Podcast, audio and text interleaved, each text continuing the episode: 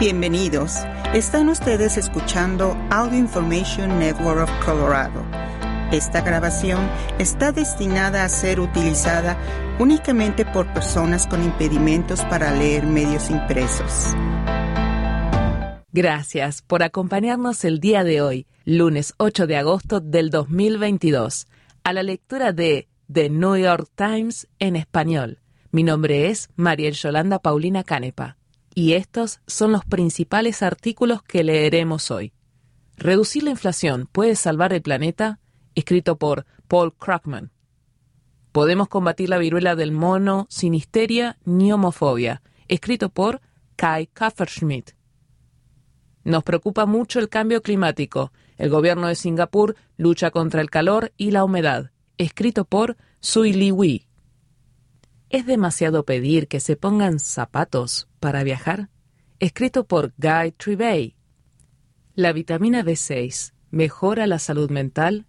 Escrito por Hannah Seal. ¿Reducir la inflación puede salvar el planeta? 3 de agosto de 2022. Escrito por Paul Krugman. Es columnista de opinión.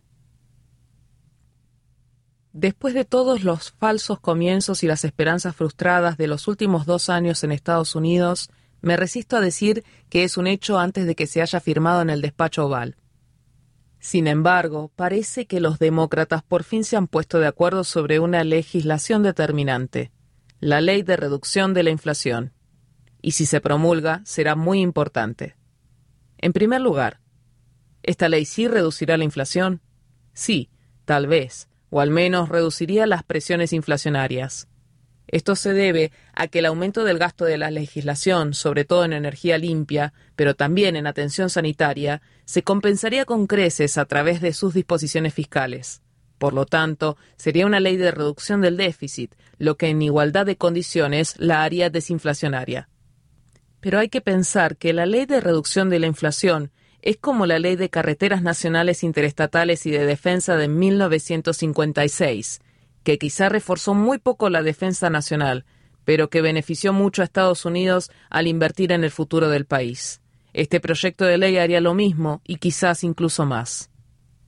Para entender por qué este proyecto de ley inspira tantas esperanzas, resulta útil comprender lo que ha cambiado desde el último gran esfuerzo de los demócratas para hacer frente al cambio climático el proyecto de ley Waxman-Markey de 2009, que se aprobó en la Cámara de Representantes, pero pereció en el Senado.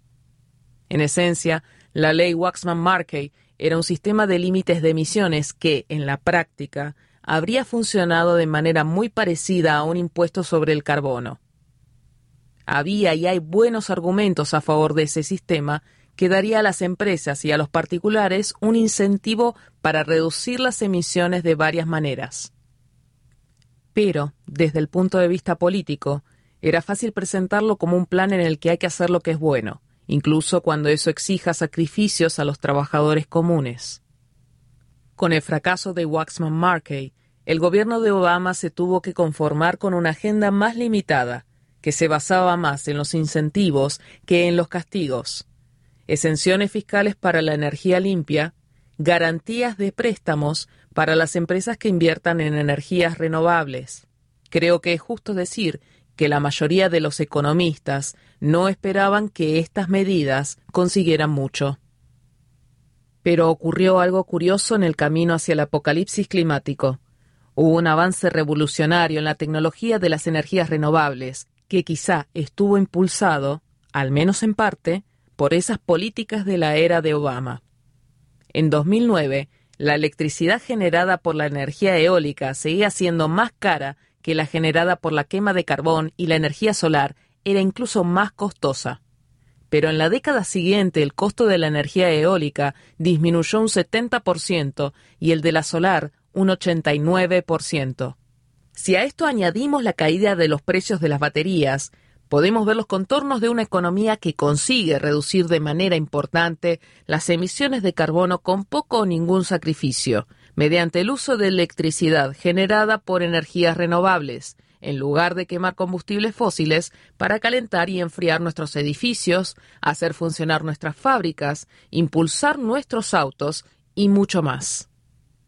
La parte climática de la ley de reducción de la inflación es, en su mayor parte, un intento de acelerar esa transición energética, sobre todo mediante créditos fiscales para la adopción de tecnologías de bajas emisiones, incluidos los vehículos eléctricos, pero también a través de incentivos para utilizar menos energía en general, sobre todo al hacer que los edificios consuman energía de manera más eficiente. Hay muchas razones para creer que estas medidas tendrían grandes efectos. A diferencia de los combustibles fósiles, que existen desde hace mucho tiempo, las energías renovables son todavía una industria incipiente, con una pronunciada curva de aprendizaje. Cuanto más utilicemos estas tecnologías, mejor lo haremos. Por eso, incentivar las energías limpias ahora hará que esa energía sea mucho más barata en el futuro y el apoyo a los autos eléctricos también ayuda a resolver un problema como el del huevo y la gallina, en el que los conductores son reacios a optar por la electricidad porque no están seguros de encontrar estaciones de carga y las empresas no ofrecen muchas estaciones de carga porque todavía no hay tantos autos eléctricos. La cuestión es que, aunque las disposiciones sobre el clima y energía de la ley de reducción de la inflación que implican un gasto de 370 mil millones de dólares a lo largo de la próxima década, solo supondrían un 0.1% del Producto Interno Bruto previsto para el mismo periodo, podrían tener un efecto catalizador en la transición energética y también podrían transformar la economía política de las políticas climáticas. Durante años, los ecologistas han argumentado que la transición a las energías limpias debería considerarse una oportunidad y no una carga. Además de salvar el planeta, la transición crearía muchos puestos de trabajo y nuevas oportunidades de negocio. Pero es un argumento difícil de transmitir sin ejemplos concretos y generalizados de éxito. Mientras la política climática seria era solo una propuesta y no una realidad, era vulnerable a los ataques de la derecha que la presentaban como un plan nefasto para perjudicar el modo de vida estadounidense. Pero esos ataques serán menos efectivos una vez que la gente empiece a ver los efectos en el mundo real de la acción climática. Por eso la derecha está tan desesperada por intentar bloquear esta legislación. Si los demócratas consiguen aprobar este proyecto de ley, las posibilidades de que se adopten nuevas medidas en el futuro aumentarán, quizá de manera considerable. Así que esperemos que no haya ningún obstáculo de última hora. La ley de reducción de la inflación no ofrecerá todo lo que los activistas del clima quieren, pero de promulgarse será un paso importante para salvar el planeta. Paul Krugman ha sido columnista de opinión desde 2000 y también es profesor distinguido en el Centro de Graduados de la Universidad de la Ciudad de Nueva York ganó el Premio Nobel de Ciencias Económicas en 2008 por su trabajo sobre comercio internacional y geografía económica. Podemos combatir la viruela del mono sin histeria ni homofobia. 4 de agosto del 2022. Por Kai Kapperschmidt. Es un periodista científico. Berlín. A finales de julio, cuando me quedé en casa y escuché al director general de la Organización Mundial de la Salud, OMS, declarar que la viruela del mono era una emergencia de salud pública de importancia internacional, muchos de mis amigos habían salido a celebrar el Día Internacional del Orgullo LGBT. La decisión de confirmar una emergencia unos dos meses después de un brote global era la correcta, pero se sentía demasiado tardía como reportero de enfermedades infecciosas y un hombre gay, me he sentido cada vez más frustrado con la respuesta mundial de salud pública a la viruela del mono y la comunicación que ha habido al respecto. Hasta el momento se han confirmado más de 25.000 casos en países que antes no se habían visto afectados por esta enfermedad. Cantidades abrumadoras de personas infectadas son hombres homosexuales y están dentro de nuestras redes sexuales. Amigos míos de Madrid, París, Sao Paulo y de mi misma calle me han contado sobre sus infecciones. Sentían dolor. La viruela del mono se ha descrito como algo insoportable. Miedo y mucha confusión. Cualquier respuesta exitosa a un brote debe basarse en hechos, y los hechos son claros.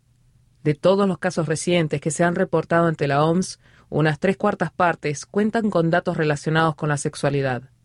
De estas, un 99% son hombres. Solo hay datos disponibles sobre orientación sexual para unos 7.500 casos, pero de estos, un 97.5% son hombres que tienen relaciones sexuales con hombres. Esto no se debe simplemente a que los casos entre mujeres o niños se estén pasando por alto. Por ejemplo, la Agencia de Seguridad Sanitaria del Reino Unido ha publicado el número de pruebas realizadas para la viruela del mono y unas cuantas han sido positivas. Entre hombres adultos, más de la mitad de las pruebas fueron positivas. Muchas menos mujeres se realizaron la prueba, pero solo el 2% de ellas dieron un resultado positivo y, entre los niños, un 0.6% de las pruebas fueron positivas. Si se pasaran por alto muchos casos en estos grupos, se esperaría que esos porcentajes fueran mucho más elevados.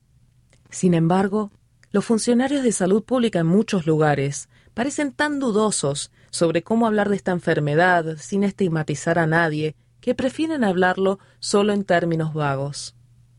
Algunos, ya sea por autocomplacencia, falta de sensibilidad u homofobia, simplemente no parecen verle la urgencia.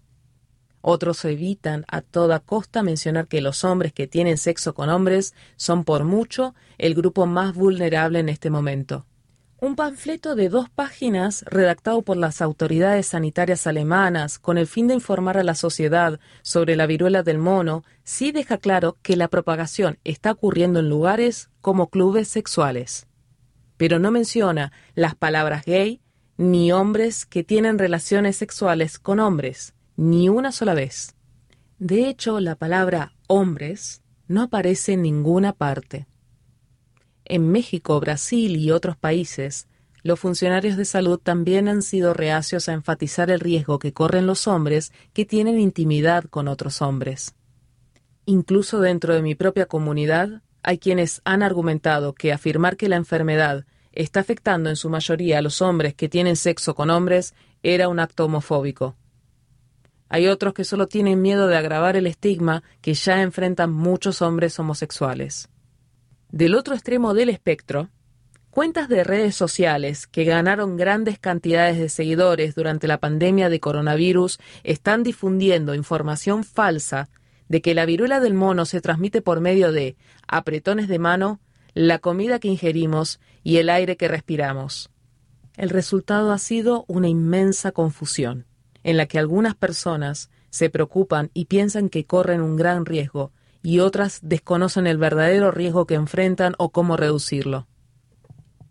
Como reportero de enfermedades infecciosas, he visto lo letal que puede ser el estigma, y como una persona que vive con VIH, he sufrido el daño que puede causar ese estigma.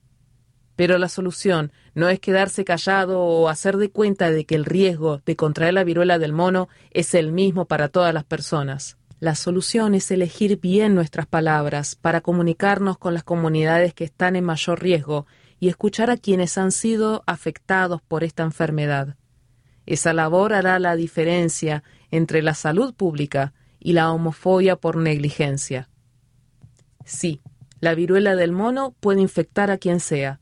Sí, este virus puede propagarse de varias maneras, incluso por tocar un objeto que manipuló una persona infectada o incluso por una conversación prolongada cara a cara. Pero los expertos no consideran estas como las principales vías de propagación de este brote. Por ahora, el virus no parece ser tan capaz de usar rutas menos íntimas de transmisión. Incluso los contactos cercanos entre personas que viven bajo el mismo techo con alguien que tiene viruela del mono rara vez han generado contagios. En cambio, el virus parece propagarse principalmente a través de contactos muy cercanos y prolongados durante encuentros sexuales, y se está transmitiendo con una incidencia abrumadora en comunidades de hombres que tienen sexo con hombres. Para propagarse, los virus aprovechan las conexiones entre los humanos. Cuantas más conexiones hay, más probable es que un virus encuentre un nuevo huésped que infectar. La viruela del mono no se transmite con mucha eficacia entre humanos.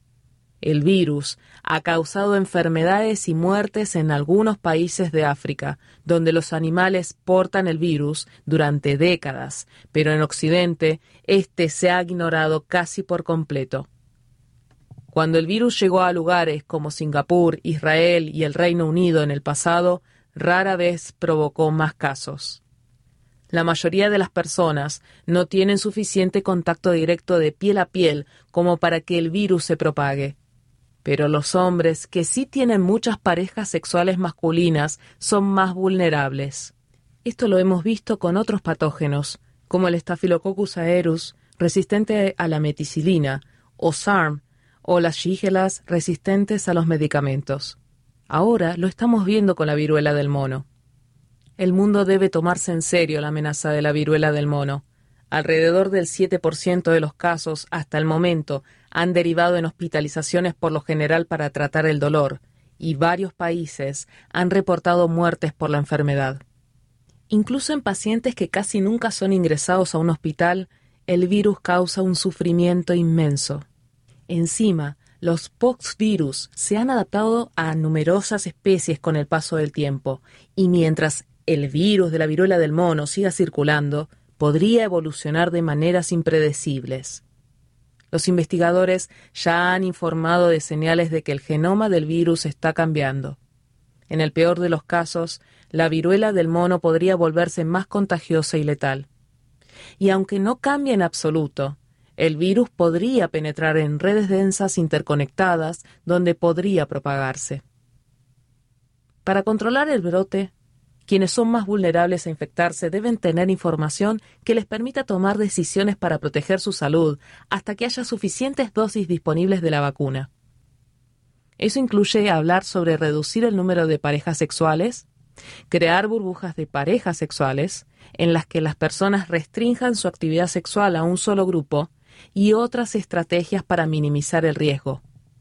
Significa comunicar que los científicos aún no saben cuánta protección brindará una dosis o dos de la vacuna para las personas, una brecha de conocimiento crucial que debe zanjarse a la brevedad. También implica combatir la desinformación sobre el virus que circula en las redes sociales. Los trabajadores de salud pública deben asegurarse de que se acelere la producción de vacunas y medicamentos y de que se distribuyan con rapidez entre quienes más los necesitan, sobre todo en los países que se han visto afectados por esta enfermedad desde hace tiempo. Finalmente, tenemos que hablar con claridad y honestidad de todo esto. Seguir enfocándonos en los hombres gays y nuestras redes sexuales conlleva un riesgo en particular en los países y las comunidades donde los hombres homosexuales enfrentan discriminación y persecución. Parte de la respuesta de salud pública debe centrarse en vigilar que no se use esta crisis sanitaria como un pretexto para promover la estigmatización y la discriminación. En la actualidad, en países que antes no habían sido afectados, este virus se está propagando de manera predominante en mi comunidad y debemos enfocar los esfuerzos ahí. Hablar de los miles de niños infectados u otros millones de casos no tiene cabida, porque ahí no está la enfermedad en este momento. Pero, por improbable que parezca, podría estarlo en el futuro. La mejor manera de evitarlo es luchar contra esta enfermedad no unos contra otros. Kai Kofferschmidt es un corresponsal que colabora en la revista Science. Escribe sobre enfermedades infecciosas y otros temas científicos. Nos preocupa mucho el cambio climático. El gobierno de Singapur lucha contra el calor y la humedad. Con la ayuda de un carrito móvil, unos investigadores tratan de enfrentar el desafío del calor urbano son parte de un programa que, según el gobierno, podría ser un modelo para otros países. Por Sui Li Wei, 5 de agosto de 2022. Singapur. La temperatura había llegado a 30 grados Celsius y seguía en ascenso. La humedad era del 75%. El sol deslumbraba desde los edificios altos. 14 voluntarios, 6 climatólogos y un carrito biometeorológico llamado Smarty se aprestaban a iniciar una caminata por el calor en el área del centro de esta ciudad-estado del sureste asiático. Los voluntarios usaban dispositivos para medirse la frecuencia cardíaca y la temperatura de la piel. Winston Chao, el investigador principal, observaba la escena mientras un hilo de sudor bajaba por su frente. Chao y su equipo formaban parte de Cooling Singapore, en español sería Refrescando a Singapur, un proyecto multiinstitucional que se puso en marcha en 2017 gracias al financiamiento del gobierno de Singapur. La meta actual del proyecto es construir un modelo de computadora o un doble digital del clima urbano de Singapur que les permita a los legisladores analizar la eficacia de diversas medidas para mitigar el calor antes de invertir recursos en soluciones que tal vez no funcionen. Se trata de una investigación que el gobierno espera que se pueda replicar en todo el mundo. La gente siempre se ha preguntado cuál es en realidad el componente fundamental del clima que nos provoca incomodidad. ¿Es la baja velocidad del viento o son las altas temperaturas del aire? ¿O la alta radiación del sol? Comentó Chao, profesor adjunto de Ciencia, Tecnología y Sociedad en la Universidad de Administración de Singapur. Eso lo entendemos, y se puede ayudar mucho con un diseño urbano más inteligente con respecto a la planificación o con la manera en que los individuos gestionan el calor, aseveró. La prosperidad de Singapur le brinda los recursos para invertir en esas soluciones de alta tecnología pero los investigadores afirman que la situación geográfica de este estado del sureste asiático también hace que sea un buen modelo para los demás, sobre todo para los países de los trópicos. Situada cerca del Ecuador, esta isla tiene una temperatura anual que ronda los 31 grados Celsius. Al igual que el resto de los países en los trópicos, tiene el problema adicional de una humedad elevada, de 84% en promedio. Esta investigación es relevante, en particular cuando muchos países están siendo afectados por temperaturas nunca antes vistas. Las olas de calor en el Reino Unido, China, Japón y gran parte de Europa han provocado muertes, trastornan las vidas cotidianas y obligan a que decenas de miles de personas tengan que marcharse. En Singapur existe el temor de que ese calor extremo haga inhabitable a esta próspera ciudad-estado. Las temperaturas están aumentando al doble del promedio mundial. Un estudio de 2015 sobre el cambio climático a nivel nacional pronosticó que la temperatura promedio diaria de Singapur podría aumentar entre 1.6 y 4.4 grados Celsius hacia finales de este siglo.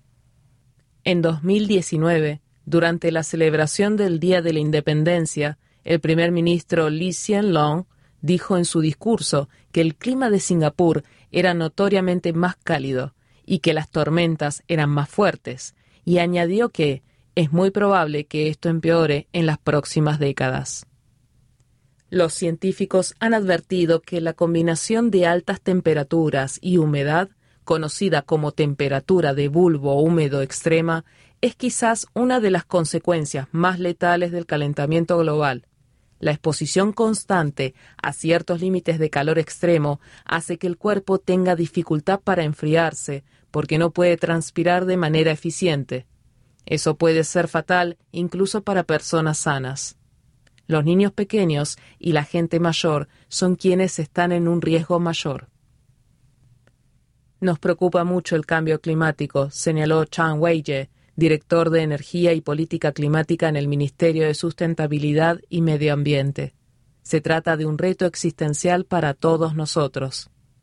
Para nosotros es muy importante que Singapur siga siendo habitable y que podamos continuar con las actividades que tenemos ahora, añadió. Los críticos afirman que Singapur podría hacer todavía mucho más para desacelerar los efectos potencialmente catastróficos del cambio climático. Casi todo su aprovisionamiento de energía procede de los combustibles fósiles y alberga uno de los complejos más grandes del mundo de petroquímica y refinación. fomentó el uso casi generalizado del aire acondicionado, el cual Lee Kuan Yew, el primer ministro inicial de Singapur, solía calificar como el invento más importante del siglo XX. Pero, en esta ciudad-estado, se volvió carísimo tener los aires acondicionados en constante funcionamiento. De acuerdo con una encuesta gubernamental de 2019, cerca del 25% de las familias de bajos ingresos que habitan en apartamentos de viviendas sociales de una o dos habitaciones tienen aire acondicionado. En 2019, un ministro de Estado señaló que los aires acondicionados representaban un porcentaje bastante grande de las emisiones de carbono procedentes de los edificios y las casas, la segunda fuente más alta después del sector industrial. Gerhard Schmidt, quien fue investigador principal de Cooling Singapore, comentó que la idea del proyecto comenzó porque en 2011 le preguntó a un grupo de residentes mayores si Singapur siempre había sido tan caluroso.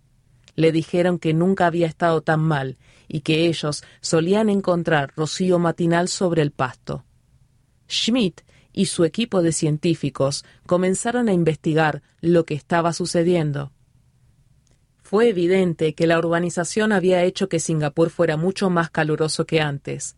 En las últimas décadas, el gobierno transformó esta ciudad-estado al construir rascacielos y desplegar edificaciones de concreto, acero y vidrio, donde alguna vez estuvieron los bosques naturales de Singapur.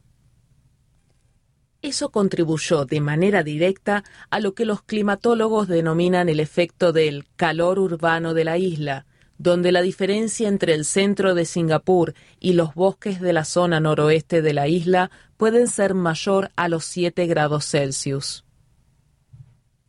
En 2017, los investigadores de Cooling Singapore recomendaron 86 formas en que la ciudad-estado podría modificar su planificación como cambiar la dirección de los edificios para crear un flujo de viento y usar sistemas de enfriamiento de distrito que canalizan agua fría a los edificios circundantes para enfriar el aire, en vez de depender de los aires acondicionados. También dijeron que usar pinturas reflectantes sería una buena manera de mitigar el calor, pero Peter Crank, investigador de Cooling Singapore, dijo que eso es caro por lo que la relación de costo-beneficio es un desafío potencial. Según Chang, antes de Cooling Singapore, el gobierno no había identificado en su totalidad los factores más importantes que influían en el calor. Ahora puede medir cómo el aumento de la vegetación o la disminución del número de automóviles en algunas áreas puede afectar las temperaturas y corregir las medidas según las necesidades de cada distrito. Los estudios de calor previos generalmente se basaban en datos derivados de estaciones meteorológicas, que no reflejaban lo que personas como Rachel Peck, de 23 años, sentían en el ambiente. Mientras el sudor empapaba su rostro, Peck, la investigadora del clima, hizo un recorrido con el carrito móvil durante aproximadamente una hora por el campus de la Universidad de Administración de Singapur. Algunos vecindarios, en particular los que no tienen sombra, eran mucho más calurosos que otros. En Bencoolen Street, donde los edificios altos bloquean el sol de la mañana, la temperatura radiante media, una métrica que no solo mide la temperatura del aire, sino también la radiación del entorno de una persona, fue de 27.7 grados Celsius. Aproximadamente a unos 500 metros de distancia, en Queen Street, una zona que está más expuesta al cielo, la temperatura era de unos 52 grados. La hipótesis que prevalece ahora es que la presencia o ausencia de sombra en un lugar como Singapur es determinante para adaptarse a la exposición al calor, dijo Chow. Para abordar esto, Singapur se comprometió a sembrar un millón de árboles para 2030 y hasta ahora ha plantado más de 388 mil. Pero Chao también dijo que no solo el número es importante, sino también el tipo de árbol, idealmente los que proyectan máxima sombra. Si tienes árboles pequeños, como las palmeras, no van a ayudar, dijo. Uno de los voluntarios, Jamil Kurupu, dijo que ha dejado de dar las largas caminatas que solía disfrutar en su ciudad natal en Negombo, Sri Lanka, Ahora solo hace ejercicios en gimnasios con aire acondicionado. Realmente me gusta estar aquí, dijo Kurupu, de 28 años. La única queja que tengo es el clima. Julia Sudan, una becaria investigadora de Cooling Singapore, comentó que ahora uno de los objetivos que tienen los científicos es hallar maneras de desarrollar islas de respiro en la ciudad, que son lugares donde la gente puede tener una sensación de brisa fresca o de aire acondicionado después de caminar al aire libre en un día caluroso.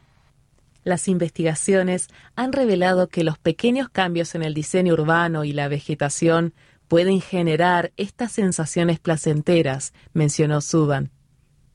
Una mejor comprensión de cómo y cuándo se expone la gente al calor podría ayudar incluso a que los gobiernos desarrollen planes para alentar a que más personas usen el transporte público, añadió. Para lograr que la gente modifique sus hábitos, tenemos que pensar cómo hacer que sus experiencias sean más agradables y placenteras, comentó, porque de otra manera no lo harán. ¿Es demasiado pedir que se pongan zapatos para viajar? Los viajeros quieren estar cómodos y ser prácticos, pero vestirse de forma excesivamente informal en el aeropuerto puede no ser la solución. Por Guy Trivey, 7 de agosto de 2022. Hace poco, en un vuelo de regreso a casa desde París, tuve la espeluznante sensación repentina de que algo se cernía sobre mi hombro. Cuando miré hacia el pasillo no vi nada. Al girar la cabeza hacia la izquierda, vi lo que era. La mujer de la fila de atrás había metido los dedos de los pies en el espacio del asiento, junto a mi oreja. La mirada tiene que viajar, como rezaba el famoso epigrama de Diana Brillan. Y por supuesto, donde va el ojo, va el cuerpo. La pregunta que a uno les haría a sus compañeros de viaje es la siguiente. ¿Sería demasiado pedir que se pongan zapatos? Constantemente se nos recuerda que los viajeros están volviendo a los cielos en masa, liberados por fin de esos años pandémicos que pasamos mirando a través de la prisión de Zoom y soñando con destinos lejanos, o con cualquier lugar que no fuera un dormitorio que se hace pasar por un cubículo de oficina. Pero, ¿será posible que todo el tiempo que pasamos atrapados en ropa interior haya acelerado lo que ya era una preocupante ruptura de las distinciones entre lo que constituye el espacio público y el privado? Claro, ya tiene tiempo desde que las pantuflas de peluche se normalizaron como ropa de calle y los pantalones de pijama se convirtieron en una prenda genial para el centro comercial. Pero de alguna manera, la idea tradicional de que embarcarse en un viaje es tanto un privilegio como un suceso potencialmente especial se perdió en el camino. En la actualidad, las salas de llegadas y salidas de los aeropuertos principales no son muy distintas de un vestidor. Los viajes en avión solían ser glamorosos, dijo Valerie Steele, directora del Museo del Instituto Tecnológico de la Moda refiriéndose a una época supuestamente más civilizada que la nuestra, en la que las mujeres llevaban sombrero y guantes para viajar, y los hombres se engalanaban con abrigo y corbata. Por supuesto, ahora los viajes en avión se han convertido en una lucha campal por el espacio adicional para las piernas, el compartimiento superior, los privilegios de abordaje anticipado o un paquete de aperitivos salados. Incluso antes de que expertos como Peter Kern, director general del grupo Expedia, predijeran en la cumbre tecnológica de Bloomberg en San Francisco que este verano sería la temporada de viajes más concurrida de la historia, muchos se habían resignado a que los viajes en avión perderían su antiguo fulgor, a que las aerolíneas vieran a los pasajeros como poco más que bultos de equipaje con forma de persona. No importa que la inflación y los precios elevados del combustible hayan provocado que las tarifas de un vuelo a través de Estados Unidos sean tan caras como un crucero de seis meses. No obstante, aunque la experiencia de viajar pueda parecer denigrante, filas de horas para facturar, para los controles de seguridad y el equipaje en instalaciones como la Terminal 4 de Delta en el Aeropuerto Internacional Kennedy, una caverna básica donde el único lugar para sentarse es el suelo? ¿Acaso es razón suficiente para responder un insulto con otro insulto y vestir en ese tenor? Como alguien que una vez estuvo condenado a pasar una noche en el aeropuerto de Minneapolis, puedo dar fe de que la ropa de mezclilla es una opción más práctica que la pijama cuando te tienes que dormir detrás de un tablero de información de vuelos. Sin embargo, la practicidad tiene sus límites. Por ejemplo, la joven que fue vista en fechas recientes paseando una maleta morada por la Terminal 3 del aeropuerto de Los Ángeles. Aunque las etiquetas de su maleta indicaban que había llegado hace poco de otro lugar, su vestuario sugería lo contrario. Sí, su pulcritud era inmaculada, hasta la manicura francesa en tonos nacarados con puntas cuadradas, pero lo que desconcertó al menos a un observador fue su decisión de surcar los cielos con una bata de baño de terciopelo con cinturón y un par de chanclas de caucho para la ducha. Hay una necesidad de estar cómodo en todo tipo de entornos, señaló Josh Peskowitz, diseñador de ropa masculina y experto en el tema. No digo que debamos volver a la chaqueta obligatoria, pero todavía no estoy preparado para que la gente con pantalones de pijama al estilo Mark Zuckerberg se suba a un avión. La culpa es de la tendencia a treasure y de quienes la impusieron a un público no preparado, dijo Heather Shimokawa, consultora de marcas y ex vicepresidenta de dirección de moda en Bloomingdale's. Fueron los editores de moda y los estilistas los primeros en promover este híbrido, ahora omnipresente, de ropa deportiva y ropa íntima, pero luego dejaron que los consumidores inconscientes interpretaran los resultados por sí mismos. Hay mucho espacio para una visión editorial de lo que significa realmente vestirse con comodidad, dijo Shimokawa. Casual no significa desalineado. Tu comodidad no debe equivaler a mi asco. El problema, que no se limita en absoluto a los viajes, surge en parte cuando los desconocidos llevan cosas que nos obligan a tener una relación visual con partes de su cuerpo en las que preferiríamos no pensar. Si dices algo, te encuentras rápidamente con una forma muy agresiva de positivismo corporal, dijo Steele. Se convierte en una cuestión de derechos. Es mi derecho absoluto vestir lo que yo quiera y tú no tienes ningún derecho a decirme lo que es apropiado. ¿Y por qué no? Tal vez, afirmó Bonnie Morrison, consultora de marcas de moda en Nueva York, sea porque el contrato social se ha hecho añicos.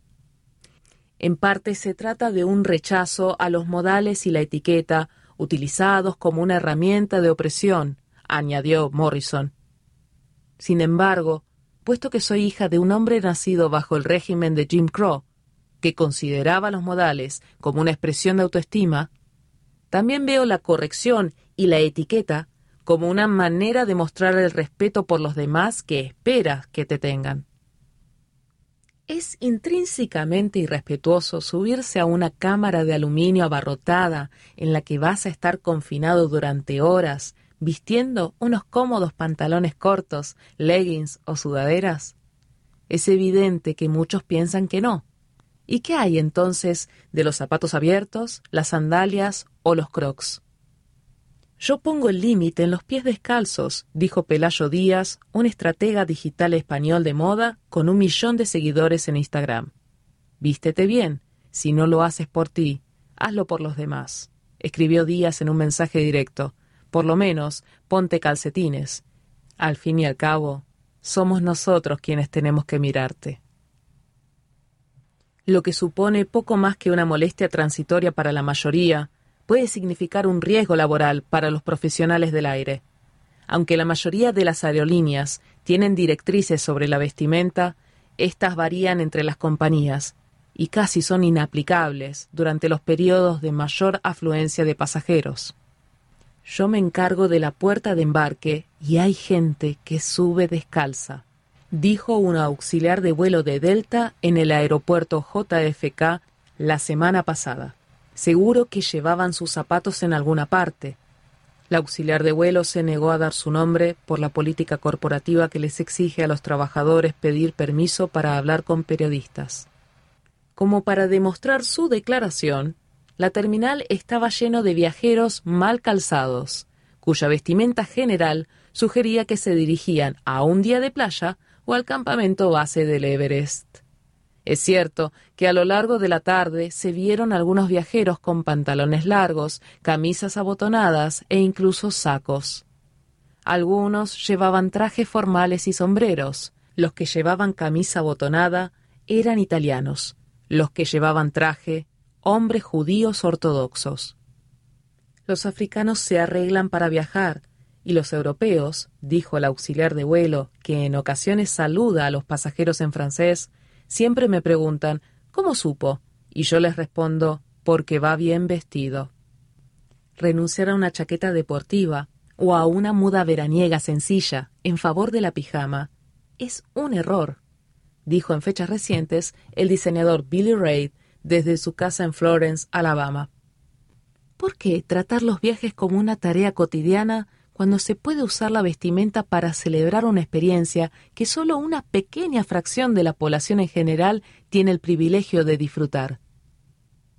Hay otra cosa que hay que tener en cuenta a la hora de decidir si nos arreglamos para salir de viaje, dijo Reid. Siempre les recuerdo a mis hijos, que están en edad universitaria, que el desconocido que te encuentras en un vuelo puede ser tu futuro jefe. ¿La vitamina B6 mejora la salud mental? Se acumulan los estudios que sugieren que esta vitamina es importante para la salud mental y cognitiva, por Hannah Seo, 4 de agosto de 2022. Pregunta. ¿La vitamina B6 mejora la salud mental? Cuando se trata de las vitaminas del grupo B, probablemente hayas oído hablar de la B12, que es importante para prevenir la anemia y mantener la salud ósea, y de la B9, también conocida como ácido fólico, que es necesaria para un embarazo saludable. Pero la B6 es, en cierto modo, la vitamina olvidada, dijo Rim Malouf, neuróloga de la Universidad de Oxford, que ha estudiado sus efectos en la cognición. Así como sucede con otras vitaminas B, como la B12 y la B9, la B6 es un nutriente esencial, pero los científicos no entienden completamente cómo afecta la salud mental y es menos conocida que las demás. Eso no la hace menos crucial para el funcionamiento del cuerpo, dijo Catherine Tucker, epidemióloga nutricional de la Universidad de Massachusetts, Lowell. La vitamina B6 participa en una serie de reacciones químicas que son importantes para el sistema nervioso y la función cerebral, incluida la síntesis de proteínas, aminoácidos y mensajeros químicos del cerebro, así como el funcionamiento adecuado del sistema inmunitario. La B6 es una vitamina fundamental durante el embarazo y el posparto. Puede ayudar a aliviar las náuseas matutinas y es necesaria para el desarrollo cerebral del feto. Y las deficiencias de vitamina B6 se han relacionado con varios trastornos neuropsiquiátricos como las convulsiones, la migraña, la ansiedad, la depresión y el deterioro de la memoria. ¿Qué papel juega la vitamina B6 en la salud mental? El efecto de la vitamina B6 en la salud mental no es un concepto nuevo, dijo Jess Eastwood, estudiante de doctorado en psicología nutricional en la Universidad de Reading, en el Reino Unido. En un estudio con casi 500 estudiantes universitarios, publicado en julio, por ejemplo, Eastwood y sus colegas encontraron que quienes tomaron altas dosis de vitamina B6, 100 miligramos por día durante aproximadamente un mes, informaron sentirse menos ansiosos que aquellos que tomaron un placebo. Sus hallazgos también sugirieron que la B6 podría desempeñar un papel en la reducción del aumento de la actividad cerebral que puede ocurrir con ciertos trastornos del estado de ánimo. Pero el tamaño de la muestra del estudio fue pequeño y en general no ha habido mucha investigación sobre cómo la B6, ya sea como suplemento o por dieta, provoca cambios en la salud mental, agregó Eastwood. Las conclusiones de los estudios, incluido este, a menudo son limitadas y no prueban la causalidad. También puede ser difícil estudiar qué efecto, si es que tiene alguno, tiene la B6 suplementaria en la salud mental, en parte porque es difícil medir qué tan bien se absorben las vitaminas en el torrente sanguíneo. ¿Deberíamos correr a comprar suplementos de B6? Los expertos dicen que probablemente no. Para la mayoría de los adultos sanos, la ingesta diaria recomendada de vitamina B6 es de 1.3 a 1.7 miligramos. Al igual que con las otras vitaminas esenciales, el cuerpo no es capaz de producir B6 por sí mismo, por lo que solo puede obtenerla de alimentos o suplementos. Sin embargo, la mayoría de los adultos saludables obtienen suficiente vitamina B6 de sus dietas, dijo Tucker. Está bastante disponible en alimentos integrales, dijo, como el atún, el salmón, los cereales fortificados, los garbanzos, las aves de corral, las verduras de hoja verde oscura, las bananas, las naranjas, el melón y las nueces. Una taza de garbanzos enlatados, por ejemplo, proporciona 1,1 miligramos de vitamina B6, mientras que 85 gramos de pechuga de pollo asada proporcionan 0,5 miligramos. La mayoría de los suplementos dietéticos también tienden a contener más de lo que necesitan un día. Por ejemplo, para algunos suplementos de B6 en el mercado puede ser de 20 a 200 veces más. Tomar dosis tan altas de suplementos de B6 probablemente no cause efectos secundarios negativos a corto plazo, dijo Tucker, pero los institutos nacionales de salud recomiendan que los adultos no tomen más de 100 miligramos por día. Consumir mucho más que esa cantidad, alrededor de 100 miligramos por día o más cada día por largos periodos, podría causar debilidad, entumecimiento y dolor en las manos y los pies, pérdida de control muscular y náuseas aunque la mayoría de los síntomas desaparecen una vez que se dejan de tomar dosis tan altas. Los especialistas dicen que si te preocupa no obtener suficiente vitamina B6 en tu dieta, puedes pedirle a tu médico que te haga un análisis de sangre. Si estás en el límite o tienes una ligera deficiencia, es posible que solo tengas síntomas menores o ninguno y no presentar complicaciones. Pero si la deficiencia se torna severa o prolongada, podría conducir a condiciones más serias como anemia microcítica, depresión, confusión, fatiga e inmunidad debilitada, que pueden desaparecer después de que se restablezcan los niveles de B6. Ciertos medicamentos o hábitos en el estilo de vida también pueden contribuir a una deficiencia de B6 el medicamento para la diabetes que se llama metformina, algunos medicamentos para la hipertensión y el alcohol tienden a provocar la pérdida de B6 en el organismo, de modo que se acaba reteniendo menos B6 de la que se necesita, dijo Tucker. La gente que bebe en exceso, los fumadores y quienes toman ciertos medicamentos deben ser mucho más conscientes de sus niveles de B6, añadió. Las personas con trastornos renales o de mala absorción, como la enfermedad renal crónica, la enfermedad celíaca, la colitis ulcerosa o la enfermedad de Crohn, también pueden ser propensas a la deficiencia de vitamina B6. Ten en cuenta que quienes tienen deficiencia de B6 también tienden a presentar deficiencias de otras vitaminas B, dijo Tucker, por lo que si necesitas complementar tu dieta, es mejor que tomes un suplemento de complejo B, que generalmente contiene las ocho vitaminas B en una sola dosis. Pero si no presentas deficiencia, agregó Tucker, probablemente no necesites tomar un suplemento. Yo siempre recomendaría que la alimentación fuera lo primero, dijo Eatsfood. Si te sientes más fatigado, no te sientes del todo bien, y eres consciente de que quizás no comes muchos alimentos que contengan B6, eso podría indicar que necesitas recurrir a más alimentos ricos en B6. Hannah Seo es reportera del Times y cubre salud y bienestar mental y físico.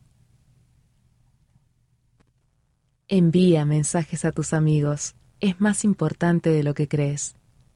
Las nuevas investigaciones sugieren que contactar de manera casual a la gente de nuestro círculo social es más significativo de lo que pensamos. Por Catherine Person. Llamar, enviar un mensaje de texto o un correo para saludar a un amigo tal vez parezca un gesto insignificante o incluso una tarea que no vale la pena. O quizá te preocupe la posibilidad de que saludar de la nada no sea bienvenido, pues todos siempre estamos tan ocupados. Incluso enviar un mensaje breve para ver cómo está alguien, solo para decir hola, una demostración de que estás pensando en ellos, o para preguntarles cómo les va, puede ser más apreciado de lo que uno piensa, sostuvo Peggy Liu, titular de la cátedra Ben El Fryer de Mercadotecnia y profesora asociada de Administración de Empresas en la Escuela de Negocios CATS de la Universidad de Pittsburgh. Liu es la autora principal del nuevo estudio, publicado hace poco en la revista de The Journal of Personality and Social Psychology, que encontró que la gente suele subestimar cuánto les gusta a nuestros amigos saber de nosotros. Ella y su equipo realizaron una serie de 13 experimentos con más de 5.900 participantes para ver cuán buena es la gente para adivinar lo mucho que valoran sus amigos ser contactados y qué tipo de interacciones son las más potentes.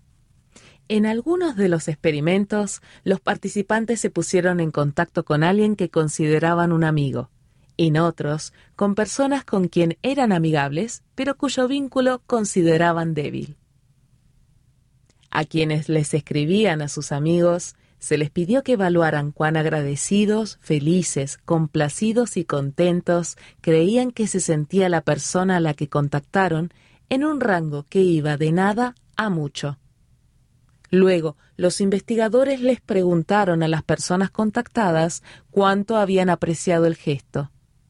En todos los tres experimentos, quienes iniciaban el contacto subestimaron de manera significativa cuánto sería apreciado.